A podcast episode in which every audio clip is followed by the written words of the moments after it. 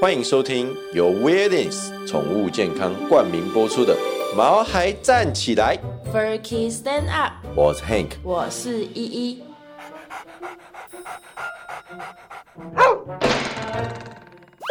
这是一个围绕在毛孩们的 Pockets，我们会分享很多毛孩的趣闻、宠物知识，以及邀请我们的朋友来谈谈毛孩的大小事。而且我们会有不定时的抽奖活动。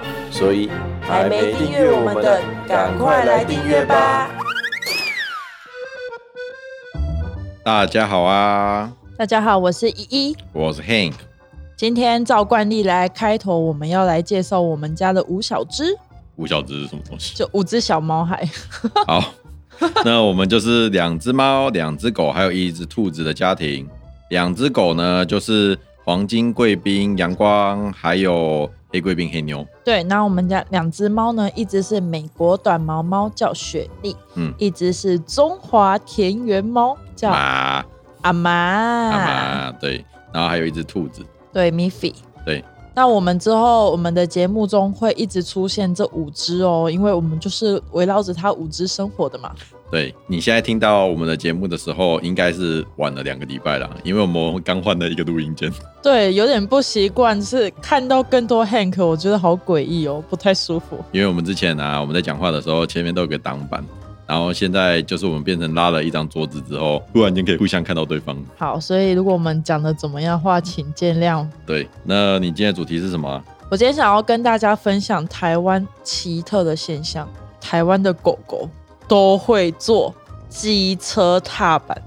你知道为什么我突然想要讲这个吗？这不是很正常的事情吗？哎、对，但是其实，在国外，外国人看我们，他们会觉得台湾的狗狗们很厉害，都有坐在机车踏板的基因是直接深刻在他们的基因里面的。那你为么？什么会想讲这个？因为有一次，嘿，我必须带小阳光出门，嘿他要去拍就是形象照，嘿，哎对，小阳光拍形象照，right？嗯对但是我没有车，因为我把车开走了。对，没错，那一天就是刚好 Hank 突然有事情把车开走，所以我必须带着小阳光坐机车，然后小阳光完全没有坐过机车踏板的经验，于是呢那一天啊，我就是先在地下室带小阳光。稍微的学习一下坐踏板的经验，但我发现小阳光好像学不会，所以我今天想要跟大家分享一下狗狗坐机车。说到坐机车踏板，我突嗯然想到，我上次在路上啊，我就看到有一个那个黑狗哦是黑狗，黑狗，然后它就它不是坐在机车踏板上，哎，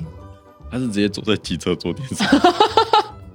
你说它还有环抱主人吗？那对种对对，对它就这样坐着之后就抱着它。好扯哦！我跟你讲，我还看过什么？嗯有一次我在小阳光去公园散步的时候，我看那个北北骑小五十，嘿，小五十哦，那种小 jog 那种，它载着一只古代牧羊犬，人家古代牧羊犬很大只，欸很大只，而且那个踏板超小的，这才厉害吧？你还有什么比我更厉害的吗？看过，好像没有。我真的足够厉害了吧？对，啊，我还想到我曾经看到一个，就是我那时候开车在路上，然后有一个人在机车上放了四只吉娃娃，还是你觉得还好这个？我觉得都很厉害。可是我觉得我我那个还蛮厉害的啊，直接坐在坐垫上哎、哦，对、而啊，且重点是坐垫是黑的，然后那只黑狗也是黑的，然后那个坐垫就整个隆上去。你以为它是什么靠背是不是？我觉得那个我一我刚看到的时候我说，嗯这是靠背 嘛，然后就狗说造哦不对，型是一只黑狗。对，好，那为什么有些狗狗会喜欢坐机车踏板呢？或是为什么有些狗狗会坐机车踏板？难道它们天生就会吗？你觉得有可能吗？你天生会骑机车吗那？你刚刚不是说那些基因都直接烙在它的骨子里？我是说外国人这样子形容我们台湾的狗狗啦。其实这就是嘖为什么很多狗狗他们会坐机车踏板，而且他们非常愿意也非常喜欢的原因，嗯是因为他们坐机车踏板是跟好的事情做连接。通常狗狗为什么会坐机车踏板？可以吹风，出去玩嘛，吹风嘛，还有呢，在主人的胯下。 主人的胯下。我说哦，对不起，各位听众，我不知道 Hank 有这种癖好，在主人的胯下。好，我先跟大家分享一下我之前看到的一个小新闻，它有一点、呃触动人心吧，就是我看完的时候有点揪揪的，就是哎在台插市的安插区。台南市的安南区， 好，你不用讲出来，没关系。就是它就是有一只小黄狗，哎然后它就会瞄准，就是锁定停红绿灯的机车，嗯，然后只要机车一停下来，它就马上跳到机车的踏板上面，哎不管是任何人。哎但通常它都会被斥责跟叫骂声赶走。但是你有想过为什么这只狗狗要这么做吗？因为它以前曾经可能跟主人有去机车踏店上过那，它为什么变成流浪狗？太可恶了，不可以弃养哦！好，说不这个定重是点走私啊。呃，有可能是走私的啊、好，就是狗狗它就是会满心期待的跳上踏板，它可能想回家，它可能想就是重温这个美好的回忆。啊，它被收编了嘛？有，哎、它真的被收编了，就终于跳到一个愿意带它回家的机车。那我跟你讲一歧个视故事好不好？好，就是啊，我们有一只建国店的前店狗，为什么是前店狗？就是因为它已经走了，哦、啊，它就是古 RIP，它就是古代牧羊犬。哦，真的假的？对然后你知道那只古代牧羊犬怎么来的吗？嗯，就是有一天啊，就是我们的老板，然后我们老板就就开车开车开到一半的时候，他就停在路边，然后他就买个饮料，然后买完之后回来哦，他把车门打开，那只狗就跳上车真了的，假的？ 对，你是说真的假的？真的它是名犬呢、就端一端。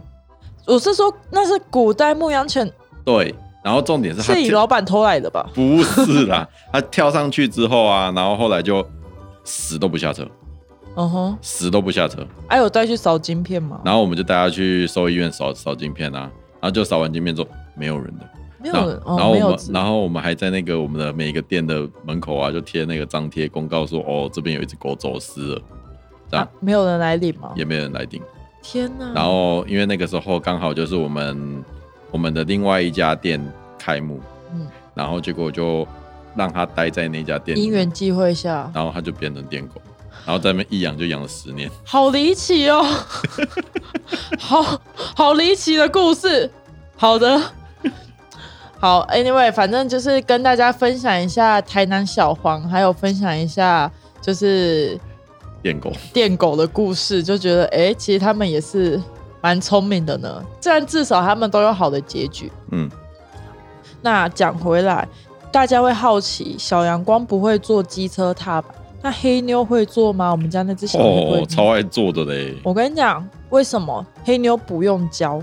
因为黑妞小只啊因为它天生基因里面就有搭机车的 的血。的血统是不是对？她妈妈就是被带着搭机车到处玩，没有啦，就是黑妞啊比较小只啦，然后因为那个时候我们坐得大下我们大学的时候其实也是每天都骑机车，也没有车可以哦开，对，所以黑妞那时候就跟着我们，然后就到踏板上面，然后它就吹风。对，然后他其实他蛮享受的。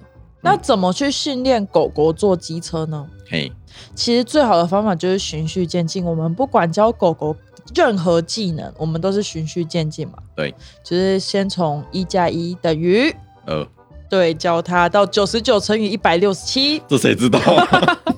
好，反正循序渐进啊，就是一开始呢，我在训练小阳光的时候，我就是先在地下室那种没有车的时候，嗯然后我就是先牵着机车，然后让小阳光坐在上面，然后牵着机车绕几圈。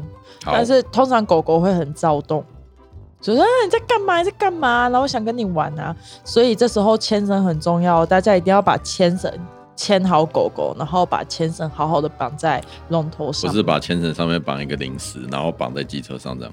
你是说让狗带着你跑吗？不是，我说牵绳上面绑一个零食，嘿绑在机车上，然后狗狗就会自己上去，因为它要吃那个零食。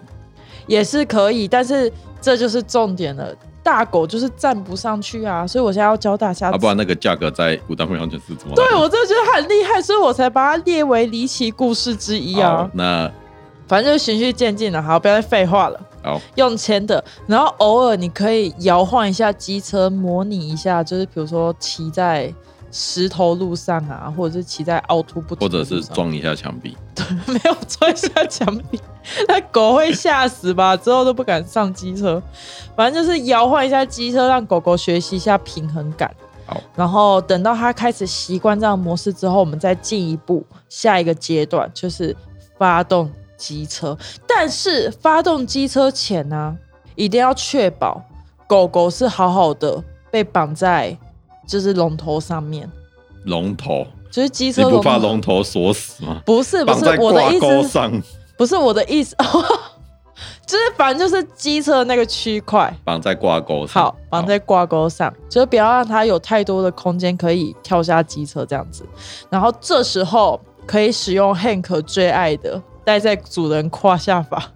用你的双脚牢牢的夹住狗狗，也不用夹住啊，就是稍微挡住，因为那时候狗狗它们会很想要把头探出去吹风，那它探出去就有很大的几率它会掉下去，所以我们的脚脚其实是一个阻挡的作用。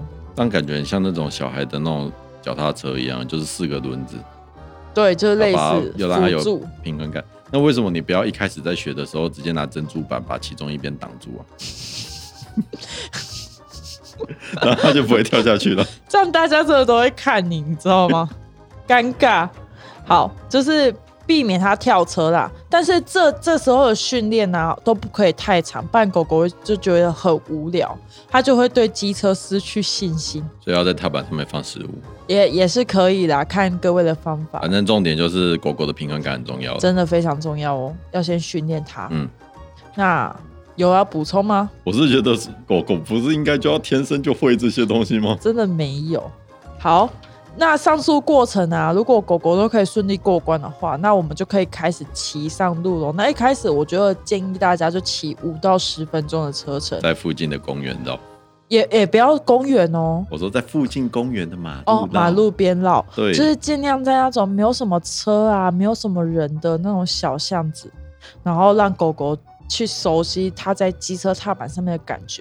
那为什么我要在没有人呢？就是减少刺激跟干扰嘛，因为你知道狗狗有时候就会被一些它好奇的事情吸引过比去，嗯如说路边的咸酥鸡摊，只有你会被吸引，好吧， 我也会被吸引。我的意思是说，比如说有别只狗狗，那它狗狗就会想去玩，那这时候它可能就会想要跳下机车，那其实对狗狗还有对我们都很危险，所以就是一开始就是要小心翼尤翼。其是像你说你要把它绑在龙头 上，我讲错了，好不好？挂钩 OK 好不好？挂钩。那大马路就比较不适合，因为毕竟人它来还没人有往。熟悉之前呢、啊对，人来人往，那我一台车子过去的话，哦天哪！好，那在整个训练过程中呢，像我是非常常就是吸引他们注意，比如说叫唤他们，比如说我骑车骑到一半的时候，我就会说：“哎呀，小阳光啊！”然后他就会抬头看你，那他的注意力就会回到你身上，那就是其实减少他对机车外的事情被吸引。所以你整路就一直叫它阳光阳光。哎、阳光真的，你知道我就是 整路叫整路的，而且重点是我那一个车程非常的短，你猜我骑多久？十分钟， 没有，我跟你讲，不到五分钟的车程，我骑快半小时才达到目的地。那你这样还教人家？哎、要循序渐进，我们正在循序渐进好中。，因为我一路上你就多给它时一速。点点心啊之类的东西嘛。对，但是我在我在骑车中，我还要拿点心给他吃，是不是有点停红绿危险？灯的时候，好，因为停红绿灯不能划手机，但没有规定不能给点心，对吧？对啊，好，好像还不错。可是狗狗这样真的合法吗？嗯，还是尽量不要啦。其实，因为像刚刚讲的，如果狗狗被分心的话，它跳车造成一其些他人车祸，之类的，或是造成什么别人受伤啊，其实我们不但要负担民事的赔偿责任，甚至还有刑事的伤害罪哦，过失啊。如果那个人不幸怎么了，可能还会背上过要失求之死。路上还那么多人这样载着狗狗，对，我就说台湾的狗狗真的是很厉害。那虽然动保法它并没有禁止民众不能用机车踏踏板载狗狗，嗯，但是如果动保员遇到这样的情况的话，他们还是会口头劝导，但是没有强制啊，就是说你不按那狗狗被塞啊啦，哎再问到一个去洗身躯啊，啊，唔过你安尼搞啊，做危险呢，阿啊姨的主细很多安尼载啊。啊买啊是尽量买啦。对啦，还是尽量不要。 对啊，就这么做。那为了让狗狗坐在机车上面，然后我们没有好好的训练它，然后导致狗狗意外受伤的话，其实这也违法哦。你真的会假的？ 对，你会违反动保法第六条的规定，恶意或无故骚扰、虐待或伤害动物，啊，比如说把它夹在胯下，就构成对狗狗啊，骚扰。狗狗很开心啊，你确定狗狗开心吗？还是你开心？它每次。啊，没有没事，这种我在乱讲什么东西？ 没有啊，反正阳光都很开心呐、好了，反正他如果说他不小心跌下机车踏板，又好死不死被人家看到并检举的话，其实你是会被罚新台币一万五千元以上七万五千元以下的罚哇，这款可。以在我们网站买很多东 西。对啊，你看把钱省下来养他们多好。但是如果如果说如果说真的机车没有汽车的话，机车的话，那我们就真的是要很很有耐心的去教狗狗做做机车踏板嘛。嗯，那根据你以为只有动保法可以罚你吗？诶，其实没有哦。根据《道路交通管理处罚条例》第三十一条第五项，不好意思哦，各位容许我看一下稿，因为我真的背不起来。 机车负载人员或物品未依规定者，处驾驶人新台币三百元以上六百元以下罚款。羞嘎 虽然虽然没有好哦刚啦，刚啊所以对，倘若爱犬啊，不幸在机车行进过程中，如果他他跳车了，导致其他路人受伤，嗯哼，这个就贵了哦。这就贵了。嗯，事主就需要负担民事责任跟刑事伤害的罪责。对，我觉得民事赔一赔算，如果真的害人家怎么了，那刑事是逃不比掉的。如说跳下去害人家吓到，跳到马路上，然后被车撞到。你为什么要笑着说这一段故事？这这不是这不是一段开心的故事吧？所以大家其实如果假设骑机车的话哦，其实我觉得牵绳要绑好啦，因为我看到还蛮多人都是没有没有牵绳就直接让他跳上车。或者是有那种机车的那种外出笼啊，就是可以放得进机车里的外出笼，除非说像阳光这种大型犬的话，真的是尽量训练他坐后座，之类的吧。好，那大家就会心里想说，哈啊，又不是大家都有汽车啊，那如果我要带像阳光这种大型犬，或者是像柴犬啊，柴犬也蛮大的吧。外出的话，那机车放不下这么大可以装他们的笼子，那我该怎么办呢？嗯，就是坐前面啊。其实真的，我觉得这个这应该要跟政府好好的沟通一下，会越来越多人养狗狗了嘛。如果对这样子每次都被取缔啊，或被拦查，这样子有点嗯，有点嗯，不近人情哎、对呀、所以还是大家安全的环境，还是要大家努力去守护。首先，先从让狗狗学会安全的坐在机车插电上面为前提。好，那我们就先进一段广告，等一下我们就来讲一下一一的动物冷知识时间。耶、喵喵喵喵！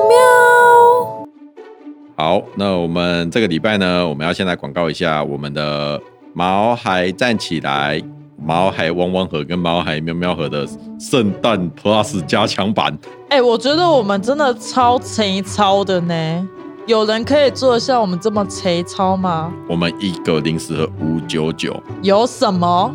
床，有床哎、各位有床哦，还有啊玩具，还有玩具呢。然后还有诶，是十四样还是十二样东西啊？哎、那位反正就十几样的零食，对，还有新品哦，新品上次抢先品尝。对，因为新品上，而且我们还有放宠物用的湿纸巾。宠物用的湿纸巾、哎、外面卖一包就要八十九块了呢。好贵，我们还就是免我们直接就直接就搭在里面送给大家。各位，如果你还没有想好要送你的孩子们什么圣诞礼物的话，赶快 Google 毛孩站起来，不要点广告哦，点进去我们的官方网站购买给你们家的孩子们，好不好？或者是啊，我们也会在我们节目的下方放这一次毛海汪汪河的连结。 OK，那我们的广告就先到这边。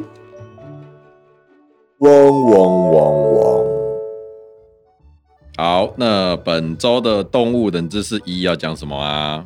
让大家来看看什么动物可以看到最多颜色，孔雀，是看到不是身上有最多颜色，因为它会转头看呢、啊。哦，我身上有那么多颜色 哦。并不是好吗？啊不然首先要跟大家讲动物的视觉，我要先跟大家聊聊光的三原色，你知道什么吗？白色、黑色、蓝色。好，当掉， 好啦，绿色、黄色，还有蓝色。那就是光的三原色嘛。那我们人的视网膜上有三种锥体细胞，可以让我们看到红色、绿色跟蓝色这三种颜色去混合出来的东西。对例如蓝色配绿色，紫色、那是红色配蓝色，不然是什么颜色？哎、蓝色配绿色什么颜色啊、哦，当做不知道。好，其实啊，有什么动物视觉比我们人类还要再高一截？孔雀，你 你对孔雀到底是有什么执着？就是鸟，鸟类有第四种，就是对紫光格外敏感的锥体，所以它可以看到有四种颜色去 mix 去混合出来的颜色。好，那为什么鸟的视力那么好？鸟的视力真的这么好吗？呃，没有错，因为其实大多数的植物啊的嗯果实可以去反射紫外线。像樱桃，对之类的。那树叶跟树干能不能反射？不能反射，不然所为什么以它是咖啡色？但是我们人看它是咖啡色好。我现在要讲光反射，就是其实树叶跟树干它是不能，它是不太反射。光的，所以它在鸟的视线里面就是一片灰灰的啊，就是暗比较暗淡啊，就不明亮。那相对可以反射的果实，在一对暗淡的颜色里面，它是特别抢眼。是所以鸟在天空飞的时候，它可以看到特别抢眼的东西，然后下去吃它。这些都是果实的阴谋。国师的阴谋是不是？ 所以这就是为什么为什么鸟我们会觉得鸟视力很好，就是明明在那么高空上，它就会像看到钻石一样，嘣，然后就飞过来咬，厉害吧？哦，原来是这样。所以它对树上的果实有多少都能一目了然哦。 OK，那我们养的猫猫跟狗狗，跟哦，我知道，嗯狗是红绿色嘛。狗跟猫，还有大部分的哺乳动物啊，其实比我们还要少一个视锥细胞，它们只有两种视锥细胞，它们的世界就只有红色跟绿色，哦，所以它不是红绿色嘛？对它构成。我一直以为是因为这样，所以狗狗永远看到的世界都是灰的。狗狗看到的世界是灰的，也有这么一派说法，但其实证明出来，其实它们就是真的有蓝色跟绿色的视锥体，所以它们是到你刚刚讲红色跟绿色、欸，到底是哦什么蓝颜色跟绿色啊，对不起，好，所以狗狗看不到红色。狗狗拥有蓝色和绿色的视锥体，所以它们的世界只有红色跟绿色两原色的构成。好，啊猫嘞，它就是跟狗狗一样。看到的东西都一样。对，那像我们人类啊，还有部分的灵长类动物，我们就是慢慢的演化出第三种视锥体——红色的视锥体。可能就是因为我们开始需要去，比如说捕更多的猎物啊，采更多的果实去满足我们，然后慢慢的演化，慢慢的演化出来的。回归重点，什么是可以看到最多颜色的动物呢？孔雀、不是，再来，啊不要除了孔雀之外再一个好不好？长颈鹿、哦你的动物世界里怎么了？鲨鱼、你心中的动物园就只有这几样动物吗？毛毛虫、好，不是，蝴蝶、是黑狗、黑狗。你说那个皮皮虾，皮皮虾吗？就是黑狗 A K A 皮皮虾 A K A 那像赖尿虾 吗？好吃的食物。对，就是好吃的食物。虾菇是可以看到最多，而且看到最缤纷颜色的动物哦还。假的？为什么？因为他们能看到十六种原色，我们刚才能看到几种？三种，它比我们足足多了几倍，三五十五，五倍多嘛。五倍多一点。对不起，Hank 今天不知道什么，他可能还在想把猫跟狗夹在胯下的感觉。 才没有。好，就是虾菇啊，它每只眼睛都可以拥有三重的视觉成像。那它总共有几只眼睛？两只，所以总共有几重？六重。所以这就是让虾菇的视觉系统成为动物界数一数二的厉害。黑狗算动物哦、它不是海产吗？就是这就是动物啦，哦，好。是不是觉得很纳闷？竟然是虾菇，可是我很纳闷，科学家怎么知道它可以看到这十六种颜色？科学家科学家自己都看不到了。对，但是科学看得到啊，机器看得到啊，机器可以去生成那、啊。它怎么是？比如说我弄一个坡场，然后那个黑狗就会自己把手举起来，这 样吗或是他对有这样子的东西有反应啊，哦，可能是举手吧。Anyway，反正他就是有反应，好不好？世界上还有很多我们想不到的事情，像我现在还是没有办法想象世界是由零跟一组成的。因为你骇客帝国，好，那今天的动物冷知嗯识就这样，有没有吓到大家呢？ 哦，我倒是真的吓到了。嗯哼我一直以为看到最多颜色的是孔雀。不要再养孔雀了。好了，那我们今天的节目就先到这边好。的，如果喜欢我们的节目的话，可以在 Apple Podcast 给我们五星好评。那我们的节目呢，可以在 Apple Podcast、Google Podcast、Spotify、KKBox，还有 Facebook。我们现在 Facebook 只要一上线的时候啊，我们就可以直接在我们的 Facebook 粉丝团直接听到我们的 Podcast 节目。哎呦，好害羞哦。对，那如果假设你喜欢我们节目的话，请多多订阅我们。那你只要订阅我们呢，我们大概每两个礼拜就会上传一次。那我们上个礼拜停一周的原因，就是因为我们录音室在整修啦。对，哎，我有个小小的请求吗？好，如果大家愿意的话，可以去追踪我们的 IG，那可以去看看我们的漫画。因为我们会师心灵有点脆弱，就是那按战术是起不来，他很难过。哎、他每个礼拜都很努力的在画那个猫猫狗狗的漫画，对啊他就是用黑妞啊、雪莉他们为原型下去画的漫画，麻烦请大家大家多了多支持啦，多多支持我们毛孩站起来。 For kiss stand up。我们两周后见喽，哦拜拜拜拜